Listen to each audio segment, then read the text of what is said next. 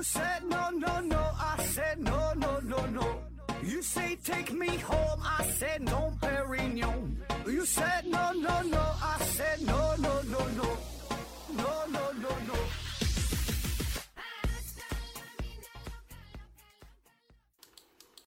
前两天呢，我一个哥们儿找我吃饭，他呢说他有一个大胆的想法啊，现在呢想要举家搬到鹤岗啊去发展。嗯，这哥们儿是我小学同学啊，但是他只就念到了小学，呃，初中上了三天啊，然后就实在念不下去了啊。呃，小学毕业后呢，就一直在外边闯荡社会啊，主要呢就是开车，开过大货，跑过长途，也开过小车，是出租车啊，呃，什么代驾呀，啊，也给单位领导开过车，也开过校车啊，公司开车。就用他的话说吧，但凡是与开车有关的职业都尝试了一遍。但是这事儿吧，就是开时间长了也觉得没啥意思啊，生活也挺迷茫的。现在呢是已经早就结婚生子了啊，孩子现在上幼儿园，呃，马上也快要上小学了，所以他想法呢是，呃，趁着小孩儿啊上小学之前搬到鹤岗。那因为啥呢？这地方房价低呀，消费水平相对低一些，啊，所以生活压力啊能小一点儿啊。但毕竟你说这是人生大事儿是吧？一家人啊从沈阳搬到这鹤岗去啊，然后就想找我谈一谈啊，让我帮着出出主意啊，想一想，就感觉我一天不挺能闲扯，挺能唠嘛，我就叭叭给他瞎分析一顿啊。那说鹤岗买房这事儿，你看今年就挺火嘛，呃，有两次是吧？新闻是冲上了热搜。先是有一个二十五岁的插画师，是说要逃离南京，呃，移居到鹤岗，一点五万买房。啊，没过几天又一个新闻，说一对情侣，呃，花了四万啊，在鹤岗买房哈，也是移居到鹤岗。那么这新闻一爆出来之后啊，不免让那些在一线大城市的打工人心中是荡起了层层的波澜。他确实啊，一点五万能买个房，换个地方，你说一万五，连连连一平米他都买不到，是吧？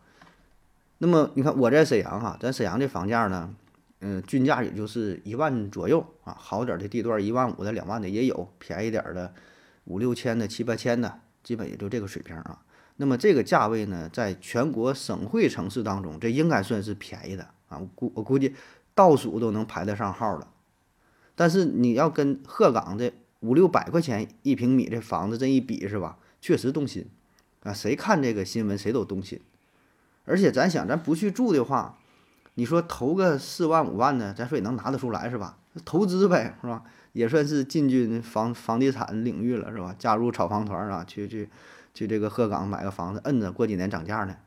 那不得不说，就在一二线城市打拼的是吧？这种这种高高房价的大环境之下，而且特别再加上这两三年啊，大伙儿的日子特殊情况都不好过啊。那么特别是北上广深这地方，你说。租房住的话，一个月啊，咱少说少说，不也得个一千两千呢？那都住不到什么太像样的房子。那鹤岗的房价，所以瞬间就让大伙儿眼前一亮啊，谁都动心啊！我在这一年租房钱够在鹤岗买个房子了，那我还，你说我折腾干啥呀？真想去鹤岗，我就躺平就算了，是吧？所以我这哥们儿呢，就产生了呃类似的这样的想法啊。那其实啊，这鹤岗的这个房价。它并不不是第一次这冲上热搜了啊！我查了一下，早在二零一九年的时候，就因为这低房价成为了热点新闻啊。这鹤岗房价一直都是全国排名排得上的，这是很低的城市啊，基本是倒数第一、第二啊。后来又咋的了呢？哎，说第一批鹤岗买房的人呢，已经离开了一大半儿，没有你想象的那么好。到这会儿确实也住了，住一阵儿，住回去待不了，走了。那么现在也是啊，这个鹤岗上了热搜之后，很多人也都在关心嘛，也在搜索嘛，甚至说，呃，在跟这个中介呀、售楼中心呐，也是询问啊。但更多的呢，只是一个关心和观望啊，咨询的多，真正花钱在这落脚了，到鹤岗去居住的还是少。哎，为啥哈？第一呢，啊，咱说这个价格啊，新闻当中按他那么算的话，一平米可能也就是几百块钱儿，五七八百的啊。但是这个价儿啊，这属于是极端案例啊，就是在鹤岗来看，它也是极端案例，它并不都是五百块钱一平，啊，就这种房子得啥样的，也得是二手房啊，楼龄也得是个二三十年的了，可能啊，而且地域都是比较偏僻的地儿啊。呃，你现在可以 在各种平台上都很容易找得到，是吧？一查各个城市的均价啊，我刚才查了一下啊，鹤岗二手房均价大约在两千一百块钱左右啊，确实是挺便宜，但没便宜到说得五百块钱一平啊。你真要是在市中心，旁边有学校，呃，有这个大型超市，有医院，有什么购物中心，交通便利点的，那也得三四千，是吧？那更贵的它也有啊，所以不要被这个最低价格啊所蒙蔽了双眼。那么第二呢，就是还得考虑这个城市本身的问题。说到城市这事儿啊，那么鹤岗呢，我是上学时候应该是学地理课，初中还是高中啊？学习地理课不听过吗？呃，黑龙江省有四大煤城嘛，鸡西、鹤岗、双鸭山、七台河，哎，这都是有名的产煤的地儿啊。那么这鹤岗呢，就是一个非常典型的资源型城市。啥叫资源型城市？就是这个城市的形成发展。这都是依靠啥呢？煤炭，就这个城市的经济支柱哈，基本呢就是跟这个煤炭行业是捆绑在一起的。有煤的时候你就厉害，没有煤的时候没煤了啊，那就没了啊。那这城市的发展潜力、未来的空间基本就消失殆尽，没有什么发展的地儿啊。除非你找到一个新的经济增长点，那换句话说，你转型呗。啊，但是转型这事儿太难了，就是对于一个城市来说，就这种，呃，资源型城市啊，这都是一个难点。怎么去转型？就是放眼全世界来看，这种能够做到成功转型的城市也不多啊，这太难了。那么在二零一一年，鹤岗呢是被国家列为第三批二十五座资源枯竭型城市名单啊，枯竭了没了。所以这也就意味着哈，在这种呃资源枯竭之后的大情况之下。城市的产业结构必将受到严重的影响，啊，经济没有增长点，紧接着就是人口大量外流，然后就是这个房价下降呗，对商品房销售保证会有重大的冲击，没有人来住这个房子，房子卖不出去，保证它就便宜，啊，不只是鹤岗啊，你看还有它的，嗯，刚才提到的这几个城市，双鸭山、七台河，这都是全国你就说吧，全国十大那个房价最低的城市都能排上，都是这种资源枯竭了啊。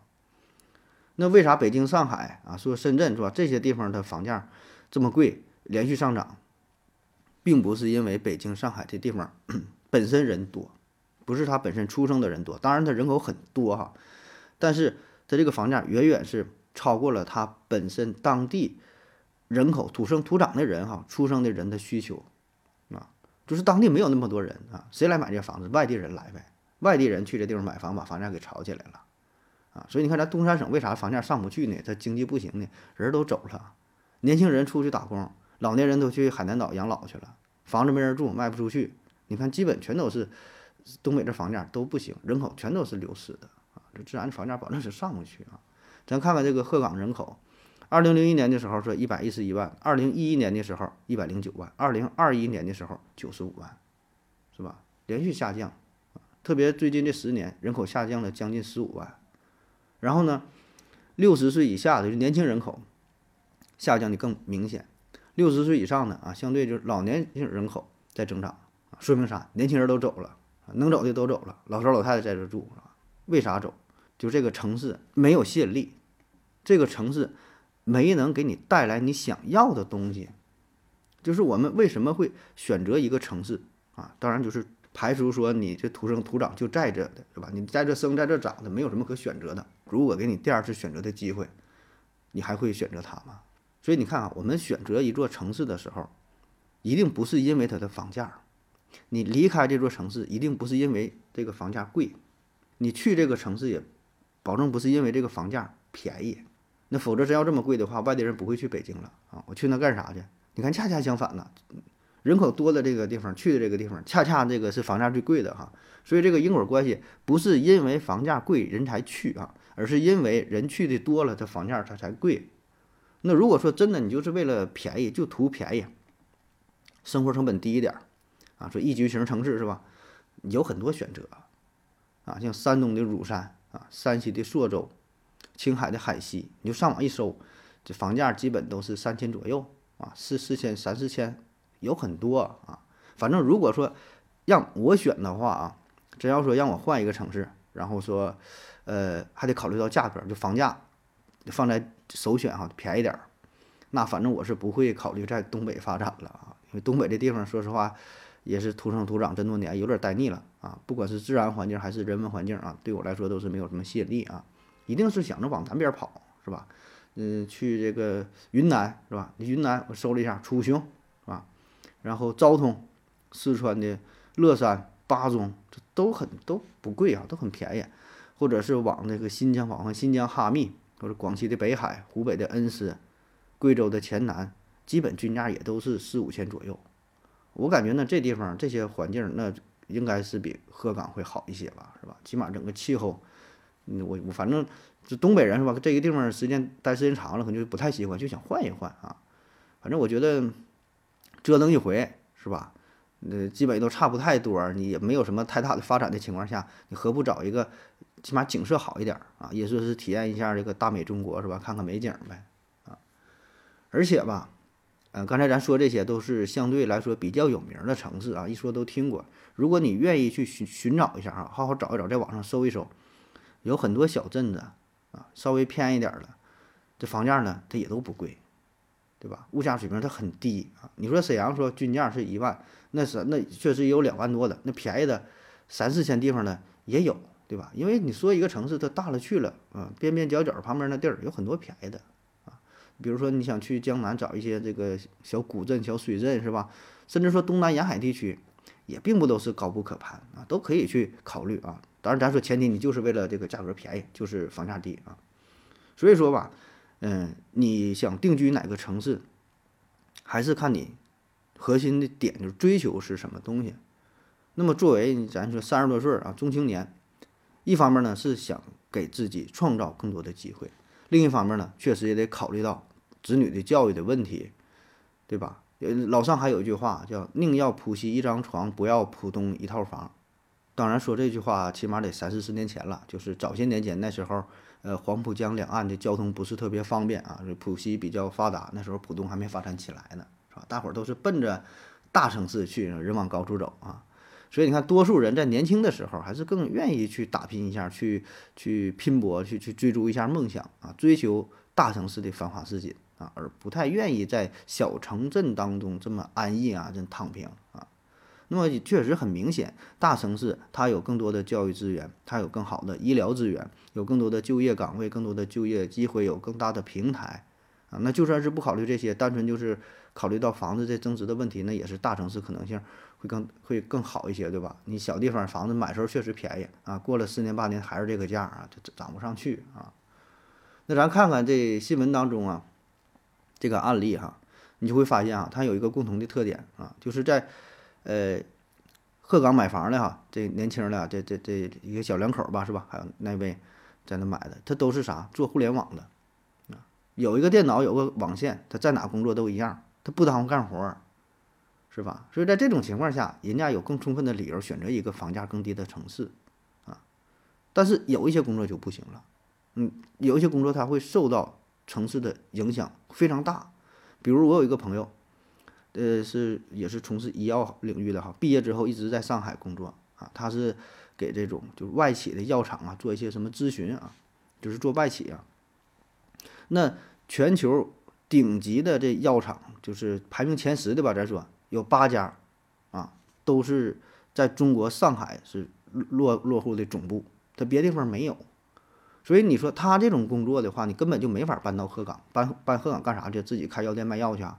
是吧？不可能啊，所以这就受到了很大的制约，是吧？那这种工作只能是在大城市发展啊。其实他也想考虑过，就来沈阳啊，但是在沈阳也是找了很很久了哈，也没找到太合适的岗位啊，基本都得是那种特别一线的那种超级大城市才才才行啊。所以吧，这个举家乔迁这个事儿呢，呃，是好事儿，对吧？叫人挪活，树挪死，是吧？但是呢，得好好考虑哈，慎重一点，特别是成家立业之后，然后。涉及的因素会很多，不像你年轻一个人儿是吧？去哪打拼一下，可能也都无所谓了啊。嗯，反正起码吧，不要单纯被房价啊这一个指标所忽悠了，所蒙蔽了。好了，感谢各位的收听，谢谢大家，再见。